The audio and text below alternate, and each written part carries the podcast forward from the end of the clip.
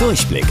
Die Radio Hamburg Kindernachrichten. Hier lernen auch unsere Eltern noch was. Mit täglich Togo. Ich bin Tobi, hi zusammen. Das Kinderspiel des Jahres heißt Dragomino. Ein Spiel, bei dem ihr zu echten DrachenforscherInnen werdet. Ihr legt verschiedene Karten auf den Tisch und versucht dabei so viele Dracheneier wie möglich zu finden. Ihr müsst gut überlegen, es kommt aber auch auf Glück an.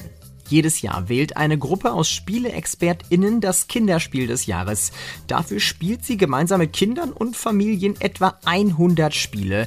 Das Spiel, das alle insgesamt am besten finden, bekommt den begehrten Titel Kinderspiel des Jahres. Dragomino ist übrigens für Kinder ab 5 Jahren gedacht. Diesen Sommer wird es vermutlich mehr Mücken geben als in den letzten Jahren.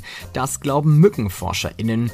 Die letzten Wochen seien für die Mücken nämlich perfekt gewesen. Es hat viel geregnet, weshalb es jetzt viele Pfützen und überflutete Wiesen gibt, in denen die Mücken ihre Eier legen. Zudem passt den Mücken jetzt die Wärme sehr gut, um sich weiter zu vermehren. Damit euch die Mücken nachts in Ruhe lassen, reicht meist schon ein Fliegengitter vor eurem Fenster. Und hier noch ein Spezialtipp. Macht bei euch im Garten oder auf dem Balkon alle noch so kleinen Pfützen weg. Auch in denen legen die Mücken nämlich ihre Eier. Wenn ihr also die Pfützen wegmacht, können sich die Mücken bei euch nicht mehr vermehren.